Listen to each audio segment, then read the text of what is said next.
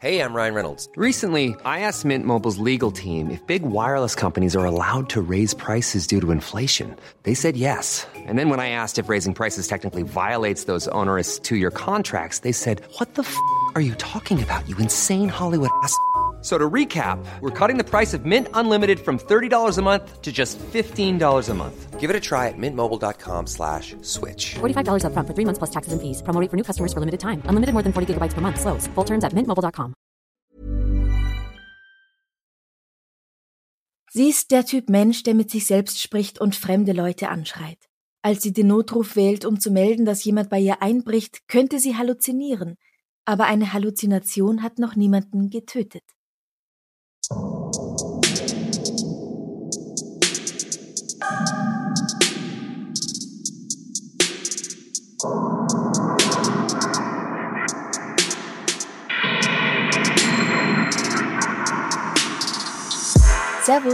Christi. herzlich willkommen bei Darf's ein bisschen Mord sein? Dein Podcast zum Thema wahre Verbrechen. Mein Name ist Franziska Singer Und ich bin Amrei Baumgartel. Und herzlich willkommen in unserer Halloween-Woche. Das sollte eine Eule sein, das war keine gute Eule. Happy Halloween. Wir machen in dieser Woche ein Special, weil jetzt so die gruselige Jahreszeit beginnt und jeden Tag bekommt ihr etwas von uns. Mhm. Wirklich jeden. Montag bis Sonntag. Süßes und Saures. Falls ihr das noch nicht getan habt, abonniert unbedingt diesen Podcast in eurer Podcast-App und hört euch an, was wir da so alles für euch vorbereitet haben. Großartige Sachen, tolle Gäste. Ja, Ich finde, das ist äußerst gelungen, diese ganze Woche. finde ich auch. Und ich würde sagen, am Ende verraten wir vielleicht noch ein bisschen mehr. Aber erst ab zur Montagsfolge. Genau. Die Zahl der Einbrüche in Häuser und Wohnungen ist in den letzten zehn Jahren stark gesunken, sowohl in Österreich als auch in Deutschland. Und durch die Lockdowns ist die Zahl dann 2020 noch einmal beträchtlich gesunken. Ein Grund dafür, dass es immer weniger erfolgreiche Einbruchsdiebstähle gibt, ist, dass die Sicherheitsvorkehrungen einfach immer besser werden. Es gibt so gut wie überall an Häusern, in denen sich mehrere Wohnungen befinden, Gegensprechanlagen und da zunehmend sogar mit Kamera. Das heißt, da kann man also gleich sehen, wer unten vor der Tür steht und ob man dieser Person, die sagt, ja, hallo, Post hier, ich habe ein Paket, ob man dieser Person wirklich die Tür öffnen sollte. Außerdem gibt's ganz tolle Türschlösser und Riegel und was weiß ich was alles. Und ich glaube, Menschen haben auch generell verstanden, dass es vielleicht nicht so klug ist, einfach Türen unversperrt zu lassen. Oh Gott, ja. Vor ja. allem in einer Großstadt. Ja, bitte. Mhm. Ich habe es bei der Recherche auch sehr interessant gefunden, dass die überwiegende Zahl der Täter den einfachsten und schnellsten Zugang sucht, um das Entdeckungsrisiko zu minimieren. Macht Sinn. Wenn ein Einbrecher länger als fünf Minuten braucht, um sich Zugang zu verschaffen, dann lässt er meist von seinem Vorhaben ab. Ja. Also das klingt eh irgendwie logisch, aber Ja. ich habe einfach noch nie so darüber nachgedacht. Ja. Das ist auch ein Grund, warum ganz oben, also ich glaube im ersten Stock oder im Erdgeschoss und ganz oben im Dachgeschoss wird am meisten eingebrochen, weil im ersten kannst schnell weg und im Mhm. letzten kriegt's wahrscheinlich niemand mit. Ah, ja. Ja. Und ich denke mir auch gerade in Großstädten, die Dachgeschosswohnungen sind eher die teuersten. Mhm. Das heißt, vielleicht ist da einfach auch mehr zu holen, weil da vielleicht Menschen wohnen, die sich sowas leisten können. Also würde ich jetzt irgendwie Guter Punkt, ja. sehr amateurhafte Nicht-Diebin. Nein, ich bin eine Profi-Nicht-Diebin. Ach, du weißt, was ich meine. Ja. Ich tue in die Shownotes einen Link von der Gewerkschaft der Polizei in Deutschland mit Tipps zur Prävention von Einbrüchen. Super. Aber das hat eh mit der heutigen Folge eigentlich gar nichts zu tun. Denn was ist, wenn der Einbrecher nicht von außen hereinkommt, sondern einen ganz anderen Weg findet? Quasi von innen. What? Wie furchtbar gruselig ist das? Oh Gott. Wir befinden uns in Chicago im Jahr 1987. Die Grace Abbott Homes bestehen aus sieben in Form eines Y angelegten Türmen, jeweils 15 Stockwerke hoch. Die Abbott Homes und viele andere ähnliche Wohnanlagen wurden errichtet mit dem Gedanken, der neue Lebensmittelpunkt für Menschen aller Hautfarben und auch verschieden hoher Einkommen zu werden. Aber die weißen Ratsherren der Stadt hatten keinen Bock auf sozialen Wohnungsbau in schicken Gegenden, wo sie selbst wohnen, und deswegen wurden die Türme in schwarze Ghettos gestellt, wo sie sie nicht sehen müssen. In den 80ern leben allein in den Abbott Homes an die 3600 einkommensschwache Afroamerikaner. Viele von ihnen sind alleinerziehende Frauen und auch viele arbeitslose und drogenabhängige Personen. Beherrscht wird die Anlage von den Black Gangster Disciples, einer Straßengang, die in den Gängen PCP, Crack, Heroin und andere Drogen verkauft. Gewalt ist an der Tagesordnung. Die braunen Türme beherbergen unbeleuchtete Treppenhäuser, dunkle Lifte, die immer wieder ausfallen und natürlich in beinahe jedem Stockwerk Menschen, die gar nicht erst warten, bis sie ihre Wohnungstür aufgeschlossen haben, um sich einen Schuss zu setzen. Es ist absolut verständlich, dass die Bewohner ständig über ihre Schulter sehen, bis sie die eigene Wohnungstür hinter sich zugezogen haben. Oh ja. Also sicher fühlt man sich in so Wohnblöcken sicherlich nicht. Nein. Ruthie McCoy wird 1935 in Arkansas geboren als eines von acht Kindern. Ihr Vater ist ein Kohlenarbeiter, beide Eltern sind strenggläubige Baptisten. Bald zieht die Familie nach Chicagos Southside. In ihren Zwanzigern machen sich zum ersten Mal Symptome einer psychischen Erkrankung bemerkbar. Ruthie spricht mit sich selbst und oft pöbelt sie ganz plötzlich und ohne Ursache Personen auf der Straße an. Mit 27 bringt sie ein Kind zur Welt, sie nennt es Vernida. Der Vater macht sich bald vom Acker. Da Ruthie an Paranoia leidet, verbringt sie mehrmals einige Zeit in einer psychiatrischen Klinik und hat es schwer, einen Job für längere Zeit zu behalten. Sie hat auch keine wirkliche Schulbildung, aber sie arbeitet halt als Putzfrau und so leichte Jobs, wo du eben nicht besonders viel Wissen dafür brauchst. Mhm, mh. Ihre Tochter muss deswegen auch immer wieder bei anderen Verwandten unterkommen. 1983 bezieht Ruthie eine Wohnung in diesem Wohnbauprojekt. Sie lebt am Ende eines langen Ganges im elften Stockwerk eines der sieben Türme der Abbott Homes. Du hast vorhin gemeint, dass sie aufgrund von Paranoia in einer psychiatrischen Klinik ist, immer wieder. Mhm. Paranoide Zustände sind ja irgendwie in dieser Wohnumgebung recht verständlich, aber bei ihr ist Ja. das tatsächlich diagnostiziert, also ein klinischer Befund. Genau. Was ist eigentlich Paranoia? Kannst du uns das näher erklären? Weil umgangssprachlich versteht man darunter ja einfach so das Gefühl, beobachtet oder verfolgt zu werden. Genau. Aber der Begriff Paranoia umfasst eine Reihe an Gedanken und Wahrnehmungen. Dazu gehört das Gefühl, bedroht zu werden, Verfolgungswahn oder sogar schwerwiegende psychotische Zustände. Paranoia ist auch das häufigste Symptom, das im Rahmen einer Psychose auftritt. Sie kann aber auch bei anderen psychischen Erkrankungen als Symptom auftreten oder eben genauso bei Menschen ohne psychiatrische Erkrankungen. Paranoia kann mit Hilfe von Psychotherapie und Medikamenten behandelt werden. Welche Behandlung man da am besten anwendet, hängt von der zugrunde liegenden Störung ab. Je nachdem also, ob die Paranoia im Rahmen einer Schizophrenie als Folge von Substanzmissbrauch, Gehirnschäden oder eben als Symptom bei einem sonst stabilen psychischen Zustand vorkommt.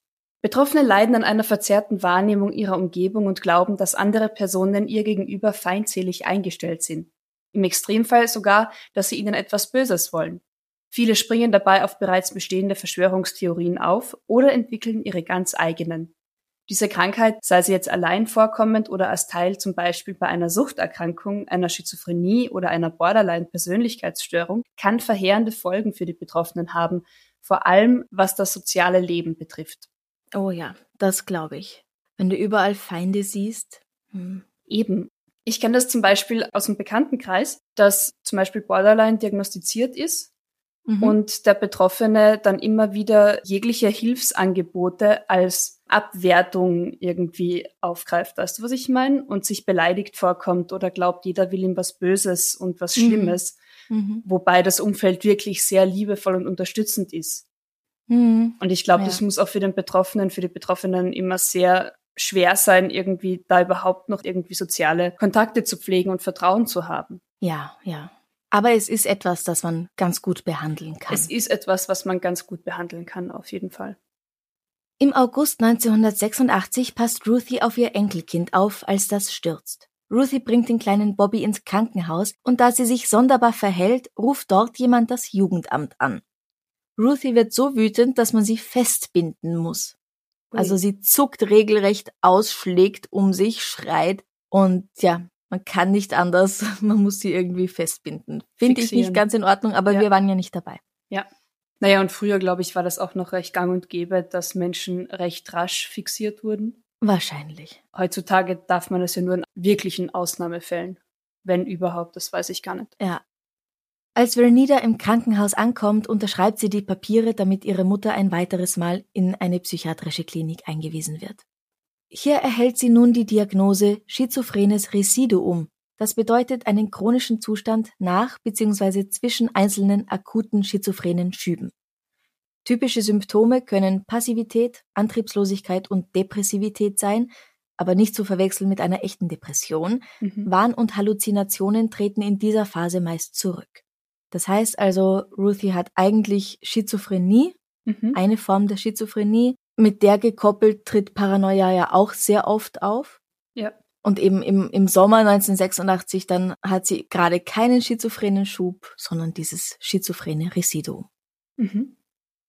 Einen Monat später wird Ruthie wieder nach Hause entlassen, sie bleibt aber jetzt in regelmäßiger psychiatrischer Betreuung. Sie ist nun 52 Jahre alt und sie hat noch einiges vor. Sie beginnt damit, ihren Schulabschluss nachzuholen und möchte sich danach Arbeit suchen. Ihr größtes Problem im Leben, vertraut sie einer Bekannten an, ist ihr Wohnort. Dort gäbe es zu viele Jugendliche, die sie belästigen und ihr Angst machen. Deswegen hat sie auch vor, sich nach einer neuen Wohnung umzusehen. Aber das scheint echt so ein kleiner Turning Point gewesen zu sein ja. der Aufenthalt in der Psychiatrie, oder? Weil wenn du sagst, eben mit 52, ich krempel mein Leben um, ich mache den Schulabschluss nach, ich will weg aus dieser Gegend. Ja, jetzt Großartig. bekommt sie die richtige Medikation Richtig. und die richtige Diagnose. Ja. Und ihr geht's endlich gut. Ja, besser. Oder besser. Ja.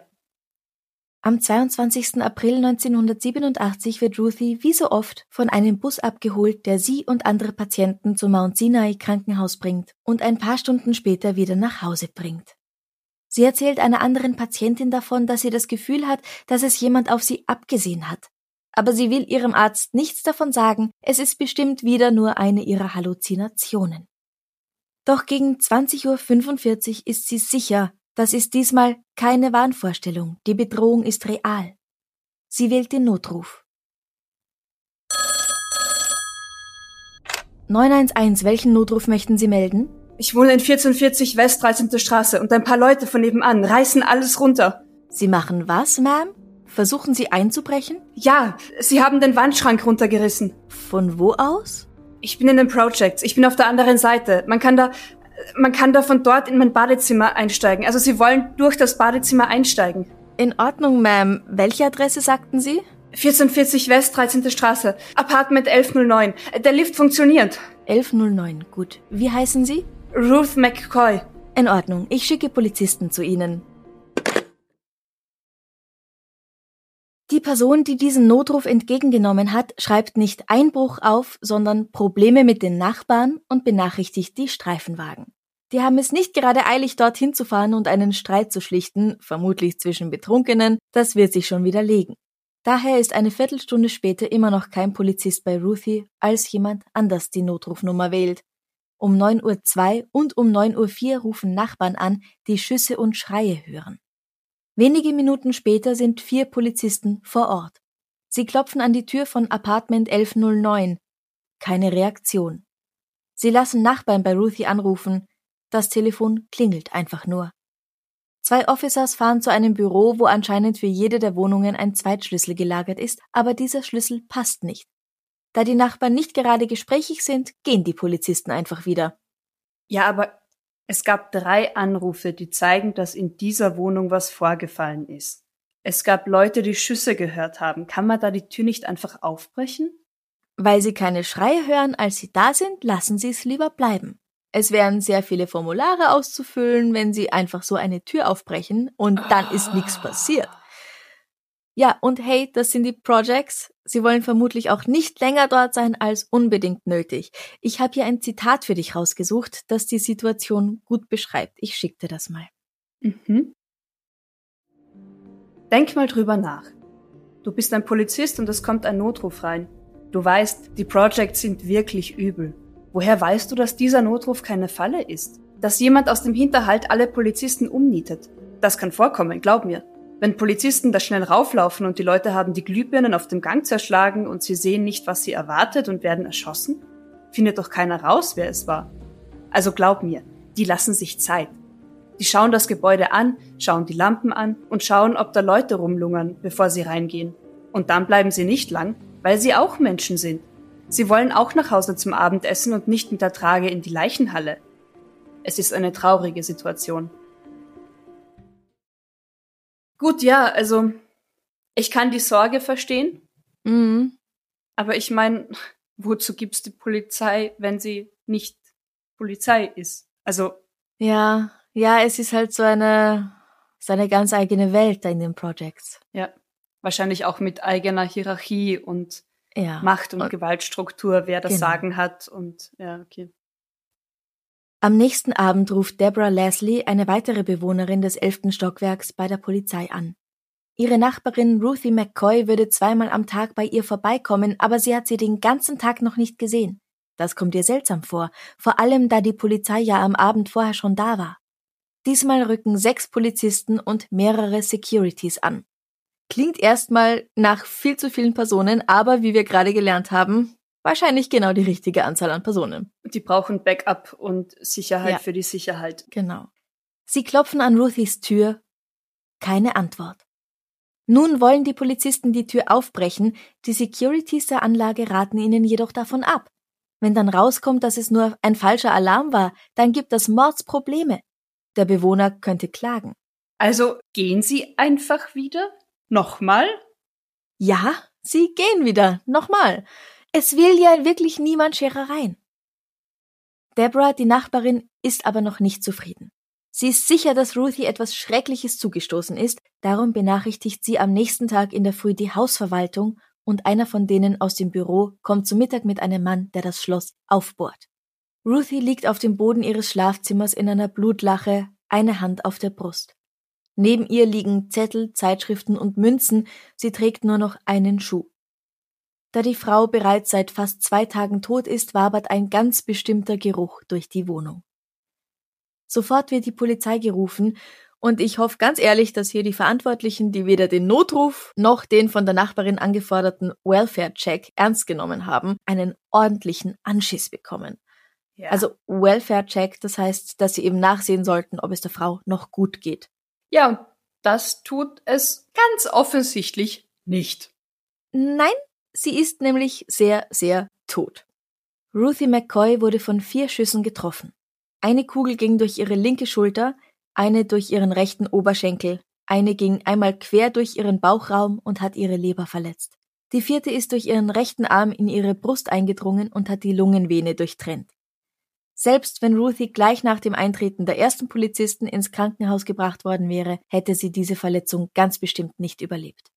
Okay, das ist, wenn man das so sagen darf, immerhin ein schwacher Trost, dass zumindest nicht die Nachlässigkeit der Sicherheitsleute, also dass die Polizisten den Tod auch nicht verhindern hätten können. Ja, Also ich finde, viel übler wäre es, wenn man im Nachhinein herausgefunden hätte, dass sie noch einen Tag gelebt hat oder so. richtig, und dass sie noch gerettet hätte werden können, wenn die Polizei nicht so nachlässig gewesen wäre. Das stimmt natürlich. Wahrscheinlich wäre dieser Fall uns heute überhaupt nicht bekannt. Er wäre mit Sicherheit auch schon 1987 von wenig Interesse gewesen und ganz ehrlich, das war er eigentlich auch. Wenig später wird nämlich zwei Straßen weiter ein 40 Jahre alter Mann zu Tode geprügelt. Drei Tage danach ersticht eine 25-jährige Frau im Streit eine 20-jährige direkt vor Ruthies Wohnhaus. In diesen Türmen werden schon mal Babys aus dem Fenster geworfen, da stürzen sich Teenager gegenseitig den Aufzugsschacht hinab und es ist auch schon vorgekommen, dass Männer einfach durch die Wand durchbrechen, um Bewohner zu vergewaltigen und zu töten. What? Ja. Eine psychisch kranke schwarze Frau wird tot in ihrer Wohnung gefunden. Also, bei all dem, was sonst in den Projects los ist, lockt das wirklich keinen Hund hinterm Ofen hervor. Es wird kolportiert, dass sie ihren Angreifer gekannt und in die Wohnung gelassen haben muss. Täter unbekannt, wird vermutlich nicht gefunden, völlig uninteressant. Wäre da nicht ein kleines Detail, das diesen Fall dann doch so besonders macht? Die Täter sind nämlich durch Ruthies Bad in ihre Wohnung eingedrungen. It's that time of the year. Your vacation is coming up. You can already hear the beach waves, feel the warm breeze, relax, and think about work. You really, really want it all to work out while you're away. Monday.com gives you and the team that peace of mind. When all work is on one platform and everyone's in sync, things just flow wherever you are. Tap the banner to go to Monday.com. Ever catch yourself eating the same flavorless dinner three days in a row? Dreaming of something better? Well, HelloFresh is your guilt free dream come true, baby. It's me, Kiki Palmer. Let's wake up those taste buds with hot, juicy pecan crusted chicken or garlic butter shrimp scampi. Mm. Hello Fresh. Stop dreaming of all the delicious possibilities and dig in at HelloFresh.com. Let's get this dinner party started.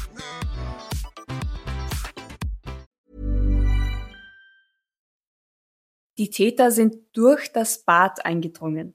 Mhm. Hä? Ich meine, sie war im elften Stock. Ja, sie sind durch den Badezimmerspiegel gekommen. Du sagst es so, als sollte es jetzt irgendwas logischer erscheinen lassen. durch den Badezimmerspiegel? Ja, und das ist nicht einmal so selten. Die Polizei und die Medien nehmen das nur nicht sonderlich ernst, wenn es passiert, und dann berichtet halt niemand darüber. Tatsache? Wie funktioniert das denn bitte? In Wohnungen liegen ja meistens, genau wie bei Hotelzimmern, du kennst es, zwei Badezimmer oder zwei Küchen aneinander. Ja, stimmt, ja. Wegen der Anschlüsse und der ganzen Leitungen halt. In den Abbott Homes und vielen anderen Gebäuden ist ein Spiegel im Badezimmer fix an der Wand angebracht und dahinter hat man sich nicht die Mühe gemacht, die Wand zuzumachen. Das macht es leicht, ein Rohr zu reparieren, aber es macht auch ganz andere Dinge leicht. Denn das bedeutet, dieser Spiegel oder auch so ein kleiner Wandschrank in manchen Fällen, so ein kleiner Medizinschrank, verdeckt im Grunde einfach nur ein Loch. Und in der Wohnung auf der anderen Seite ist es genauso. Okay, das ist voll gruselig. Mhm. Und auch sicher nicht gut lärmgedämmt. Und überhaupt, ich, ich gehe gerade kurz meine Wohnung durch, aber ich glaube fast nicht, dass sich das bei mir ausgehen könnte. Aber Ja, wow. ich habe das bei mir schon überprüft. Ganz Ah ehrlich. ja, okay, Ja. gut. Und alles sicher, alles safe? Alles sicher. Mhm. Okay. Ich weiß auch nicht, ob das bei uns überhaupt so gemacht wird oder wurde. Aber in diesen relativ billigen Sozialbauten in den USA ist so viel Platz zwischen den Wänden, dass man sich tatsächlich in den Zwischenräumen bewegen kann. Wahnsinn. Hin und her, aber auch nach oben und unten, wenn man die Technik beherrscht. Wow. Und wenn man schlank genug ist natürlich, denn die Löcher in der Wand hinter den Spiegeln sind nicht riesengroß. Manche Gangster nutzen so ein Loch als Fluchtweg, wenn die Polizei vor der Tür steht. In ihren Uniformen mit dem Pistolenholster und so weiter kommen die Polizisten ihnen dann nicht nach. ah ja. Und dann sind die Gangster weg. Den Bewohnern der Abbott Homes ist das bekannt. Eine Frau erzählt, dass eines Tages ein Teenager einfach so aus ihrem Badezimmer gelaufen und durch die Eingangstür raus ist. Oh Gott, oh Gott, oh Gott. Ein weiterer ist im Badezimmer in dem Loch stecken geblieben.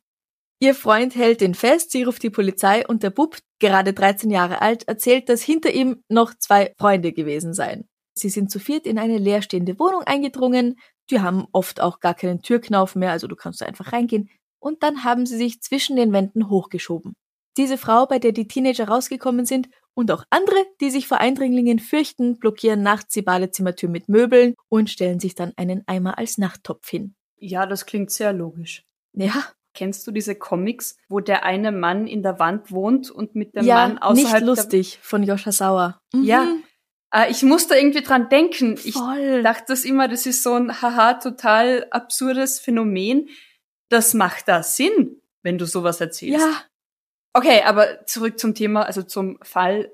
Also in dieser Anlage zu wohnen, ist ja wirklich es wird immer schlimmer, gell? es wird immer schlimmer. Ich meine, Drogen, Gewalt, Mord, Totschlag, wahrscheinlich eben regelmäßig und öfter im Monat, also mehr als einmal. Ja, ja, schon so zwei, dreimal die Woche. Es ist von ungefähr 200 Vorfällen im Jahr die Rede. Wahnsinn. Und meistens dann wahrscheinlich auch ohne jetzt so besonderes Motiv, oder? Also Mhm. wegen Geld, Eifersucht, weil einem gerade Fahrt ist, weil man Ja. irgendwie die Aggression irgendwie rauskommen muss. Mhm. Aber ich meine, aber gibt's ein Motiv, einen Grund, warum es jemand gerade auf Ruthie abgesehen haben könnte? Das gibt es. Im Februar hat sie die Bestätigung erhalten, dass sie vom Staat einen Zuschuss speziell für psychisch und physisch Kranke erhält. Statt nur 154 Dollar pro Monat erhält sie nun 340. Das ist also etwas mehr als doppelt so viel und sie bekommt diesen Betrag auch rückwirkend für die Zeit, seitdem sie den Antrag gestellt hat, ausgezahlt. Ah. Das heißt, im Februar erhält sie einen Scheck über fast 2000 Dollar. Wow. 1987 ist das noch mehr Geld als heute. Und auch heute ist es nicht zu verachten, 2000 zu haben oder nicht zu haben. Genau. Davon kauft sie sich einen neuen Mantel und ein paar andere kleine Dinge. Alles nicht teuer, weil sie das Geld sparen will, um sich eine bessere Bleibe zu suchen. Aber es fällt halt auf. In ihrem Nachlass finden sich mehrere Briefe verschiedener Pastoren, die ihr im Gegenzug für eine Spende heilige Gegenstände oder spezielles Weihwasser zusenden wollen oder einfach nur um einen großen Schein bitten, um Jesus ihre Liebe zu beweisen. Ach komm, das ist so abscheulich. Mhm. Hat sie das gemacht, irgendwas in die Richtung? Ruthie hat ja eine Tochter, Vernida, die ist 1987 25 Jahre alt, und die sagt ihr, dass das Betrüger sind, die nur auf ihr Geld aus sind. Aber Ruthie schickt diesen Männern trotzdem Geld. Gut, das heißt, da weiß man schon mal, dass eben Geld tatsächlich vorhanden ist. Ja. Haben die Täter, der Täter irgendwas aus ihrer Wohnung mitgenommen? Ihr Telefon, den Fernseher und einen Schaukelstuhl. Eventuell auch Geld, das kann die Polizei nicht so genau feststellen. Es ist allerdings wahrscheinlich und um Ruthies Leichnam lagen ja auch Münzen verteilt. Mhm. Ihr Telefon. Jetzt wart mal, aber die Polizisten haben doch das erste Mal, als sie im Haus waren, also in ihrem Turm, bei ihr anrufen lassen und da hat das Telefon ja geläutet, da standen sie ja noch vor der Tür. Genau, das bedeutet, dass die Täter zu diesem Zeitpunkt vermutlich noch in ihrer Wohnung gewesen sind. Nein. Ja. Und es gibt trotzdem keine Zeugen? Ich meine, es hat doch jemand angerufen. Schon, aber als die Bullen vor ihnen stehen, will niemand mehr etwas gesehen oder gehört haben. Du kennst den Spruch Snitches get stitches? Ja. Also wer petzt, wird verletzt. Ver ver verletzt, ja. Und niemand will angezündet werden, nur weil er mit der Polizei spricht. Oh Gott, ja. Also es Geht kommt ja auch so weit, dass man die Polizei nicht einmal anschauen darf, weil dann Ja. kann man ja, also. Ja. Es gibt tatsächlich immer wieder anscheinend Brandstiftungen vor den Türen zumindest von Personen. Die mit der Polizei sprechen. Ja, oder nur verdächtigt werden, der Polizei Ja, irgendwas ja. gesagt zu haben. Als Warnsignal auch für andere. Ja, und, genau. okay. Dann sind dann die verkokelten Eingangstüren zu den Wohnungen. Vermutlich sind die Täter durch die Wohnung neben Ruthie McCoys Wohnung gekommen. Die 1108 ist vermietet, aber der Mieter hat sie an irgendwelche anderen Leute untervermietet. Das darf man nicht, aber wer wird in diesem Haus schon petzen? Und wer von der Hausverwaltung schaut schon, wer da wirklich drin wohnt? Ja. Zwei verdächtige Männer werden festgenommen. Der 19-jährige Edward Turner, arbeitslos, ein Prozess wegen unerlaubten Benutzens einer Waffe und der 22 Jahre alte John Hondres, ebenfalls arbeitslos und bereits wegen einem Raub und zwei Autodiebstählen verurteilt. Beide sind in den Abbott Homes aufgewachsen, sie kennen kein anderes Leben als das hier. Ihre Freunde, die sich ebenfalls an dem besagten Tag in Apartment 1108 aufgehalten haben, geben widersprüchliche Aussagen ab, teilweise widersprechen sie sich sogar selbst, was die Aktionen der beiden Beschuldigten anbelangt, aber auch die Zeiten, in denen das alles geschehen sein soll.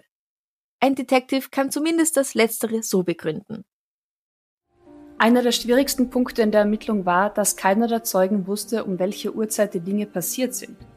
Da sie Tag und Nacht nichts tun, ist ihnen nun mal völlig egal, wie spät es ist.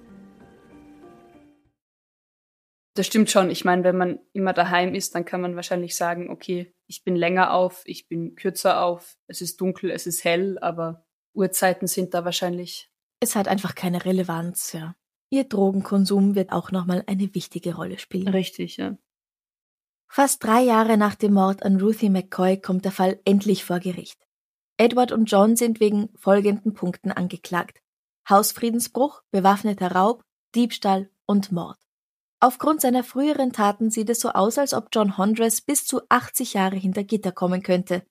Edward Turner hingegen könnte sogar die Todesstrafe erhalten. Eine Freundin sagt aus, dass Ed ihr erzählt habe, dass er jemanden erschossen hat. Ja, aber dafür müsste auch wieder bewiesen werden, oder? Dass er tatsächlich derjenige war, der abgedrückt hat. Richtig. Und das wäre schwierig. Es ist also eher realistisch, dass er für den Mord nur einmal lebenslang erhält. Also hier ist von 20 bis 40 Jahren die Rede. Ja. Die beiden, John und Edward, belasten sich gegenseitig. Sie wollen den Fernseher und den Schaukelstuhl nicht entwendet haben. Sie haben nur dem anderen geholfen, die Gegenstände zu tragen. Mhm, mhm, mhm. Der wichtigste Zeuge der Anklage, Tim Brown lügt und lügt. Er fabuliert jedes Mal, wenn er den Mund aufmacht, etwas anderes zusammen. Also absolut unzuverlässig. Edward und John sagen, dass sie, nachdem sie die Schüsse gehört hatten, mit all ihren Freunden aus dem Haus gelaufen sind. Später kamen sie zurück, da stand die Tür zum Apartment von Ruthie offen und der Stuhl schon davor. Sie hätten sich den Fernseher einfach rausgeholt, den Stuhl mitgenommen und hätten sich davon gemacht.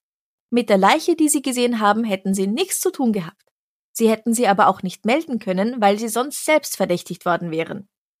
Ja, okay, also das macht schon Sinn. Irgendwie.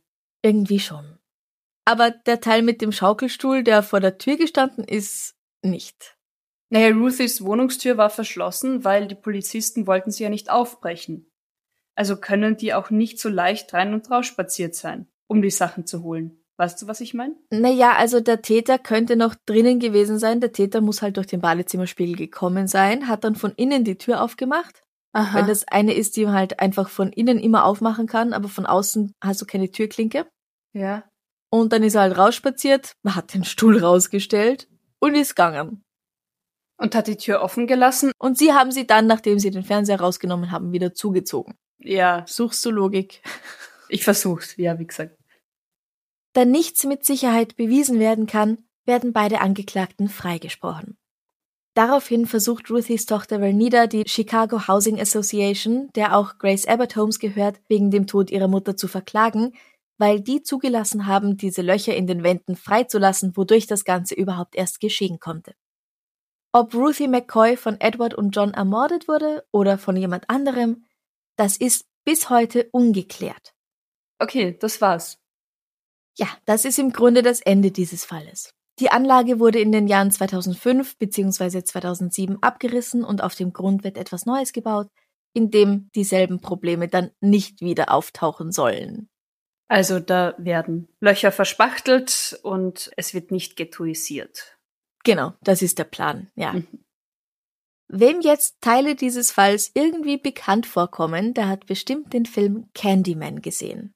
Hast du den mal gesehen? Ja, aber der ist schon älter, oder? Der Film ist von 1992, beziehungsweise ist dieses Jahr auch ein neuer Film mit demselben Titel rausgekommen.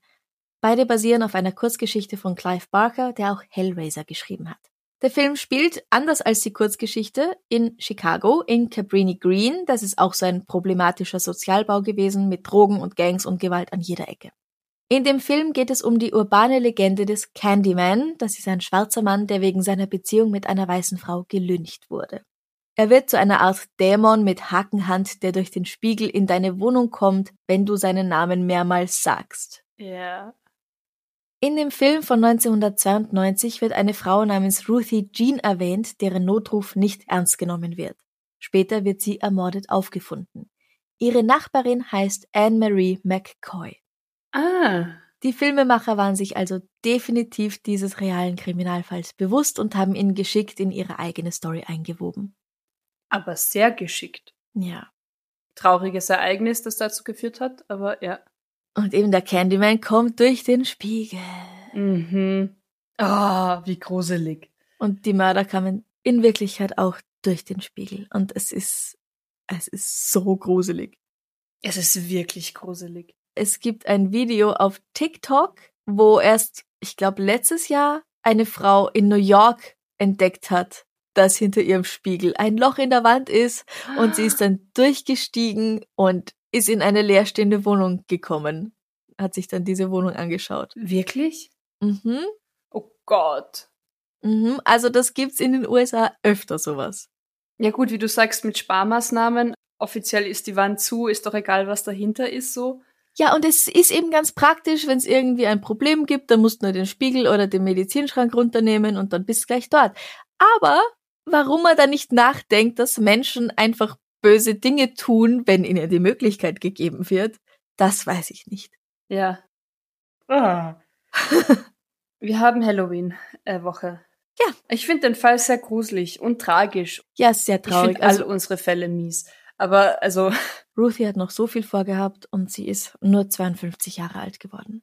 und gerade mit diesem Turning Point von relativ gut anscheinend betreut gewesen zu sein, medizinisch und psychisch, mehr Geld zu bekommen, weil sie psychisch eben krank war, dadurch dann zu sagen, okay, und mit dem Geld kremple ich mein Leben um. Ich mache Mhm. den Schul... Also alles Punkte, wo man sagt, hey, cool, genau. Ja, ihre Familie war ihr sehr wichtig, ihre Ja. Tochter und ihre beiden Enkelkinder. Und sie hat sich um ihre Nachbarin gekümmert. Sie war jetzt nicht der sozialste Mensch, was mit der Paranoia, mit der Schizophrenie zusammengehangen ist. Klar. Ja. Aber sie tat, was sie konnte. Und sie hat sich bemüht und ja. Ja. Ah, arme Ruthie. Sollen wir noch was Schönes zum Abschluss machen? Ja, bitte. Franziska, Mhm. wir haben das heute schon ein paar Mal gesagt. Wir sind in der Halloween-Woche. Daher meine Frage an dich. Beschreibe das, womit du deinen Lebensunterhalt verdienst, aber lass es gruselig klingen. Oh Gott. Ich meine, es ist bei dir vielleicht oder bei uns jetzt nicht gar so weit weg, aber Ich tu so, als ob ich andere Menschen wäre.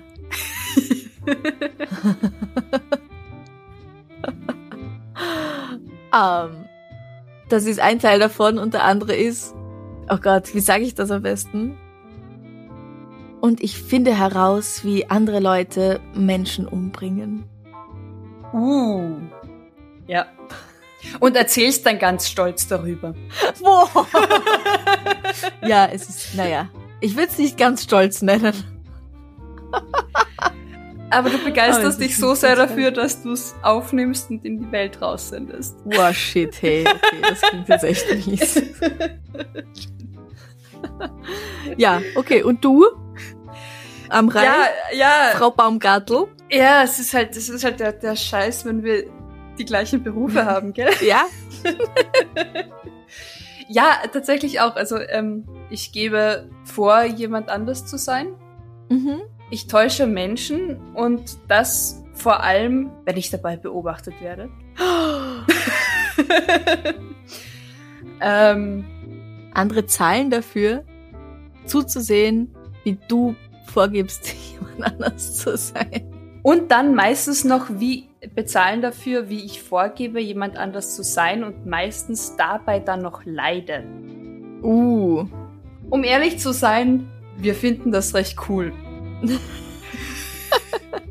ich finde, das ist gruselig genug. Und dann hörst du dir auch leidenschaftlich gern an, wie jemand anders dir Horrorgeschichten erzählen. Horrorgeschichten erzählt, ja. Ja. Mhm. Jedes Mal aufs Neue. Jedes Mal grusel ich mich zu Tode und trotzdem. Mhm. Aber ach, warte, das ist jetzt schon wieder lustig. Wir wollen das hier gruselig gestalten. ähm, Passt schon. ja, genau. Wir wissen. Oh, ich bin so gespannt auf die Antworten von unseren Hörern und Hörerinnen, Ja.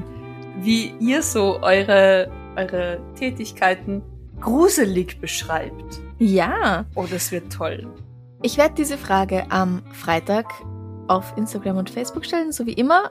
Das heißt, am Freitag kommt zusätzlich zu unserer Halloween-Bonus-Sache noch ein zweiter Post. Müsst halt einfach zweimal auf Instagram schauen. Und Oder auf liken und kommentieren. Und, Und kommentieren, genau. interagieren. Ah, ich freue mich so auf die Halloween-Woche. Wir wollen uns jetzt noch bedanken bei unseren neuen Komplizen. Diese Woche sind das Veronika U, Patricia B., Janine S., Alexandra F., Nicole M., Steve S., Rainer H. Silke H. und Tobias H. Ist es eine Familie? Ich glaube nicht. Okay. Vielen herzlichen Dank. danke, danke, danke. Uns würde interessieren, was würdet ihr euch denn wünschen? Was würde euch dazu bringen, unser Komplize, unsere Komplizin zu werden? Schreibt uns doch eine E-Mail oder eine Nachricht auf Instagram, auf Facebook, weil dann können wir natürlich unser Angebot an unsere Zielgruppe anpassen. Wir machen es ja für euch. Es gibt so schon die Folgen immer einen Tag früher zu hören, beziehungsweise also je nach Level bekommt ihr ein Bonusinterview oder ein Extrablatt oder was auch immer. Wir denken uns da lustige Sachen aus und eine extra Episode jeden Monat. Und für die Leute, die unsere Boss Babes werden, also das höchste Level, gibt's bald auch eine spezielle Überraschung. Beziehungsweise hin und wieder haben wir es auch schon geschafft, ein Video von uns raufzustellen. Wenn die Technik mitspielt, wir wollten es schon öfter tun, als es tatsächlich dann gelungen ist und das lag einzig und allein an der Technik. Wirklich nicht an uns, wir haben nichts verkackt, sondern das Aufnahmeprogramm hat's verkackt. Wir verkacken nie was. Das ist eine Lüge. Ähm, genau, lasst uns doch eine Nachricht da. Und damit sind wir am Ende. Danke fürs Zuhören. Freut euch auf die Halloween-Woche. Happy Halloween. Achso, genau, das wollte ich noch sagen. Diese Woche kommt jeden Tag eine Bonus-Episode raus. Wir haben uns mit verschiedenen anderen True Crime Podcastern online getroffen und sie haben uns ihre gruseligsten Erlebnisse erzählt. Und es war so unterhaltsam. Morgen startet das Ganze mit Alex von Wahre Verbrechen. Dann gibt's noch, dann gibt's noch Geliebte Valley, Puppies in Crime und die Albtraumfabrik. Also bleibt dran. Und am Sonntag erzählen wir euch dann unsere persönlichen gruseligsten Erlebnisse. Mhm. Also habt viel Spaß dabei. Gruselt euch schön. Bussi. Baba. Baba.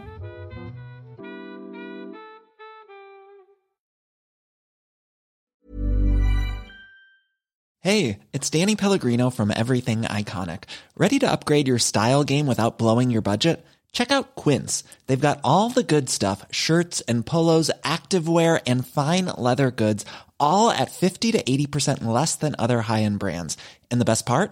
They're all about safe, ethical, and responsible manufacturing. Get that luxury vibe without the luxury price tag. Hit up quince.com slash upgrade for free shipping and 365 day returns on your next order. That's quince.com slash upgrade. Liebe findet den unterschiedlichsten Ausdruck quer durch die Geschichte. Doch ist es wirklich immer Liebe? Lasst uns über Sex sprechen. Von skandalösen Stories aus der Antike über die Geschichte von Fetischen bis hin zu den unanständigen Geheimnissen berühmter Personen. Bei Liebesgeschichte gehen wir der Entwicklung der menschlichen Sexualität auf den Grund. Unterhaltsam, lehrreich und im besten Sinne des Wortes tabulos stellt Franziska Singer, das bin ich, jede Woche die Frage, wer, wann, mit wem und wie. Wer Liebesgeschichte überall, wo es Podcasts gibt.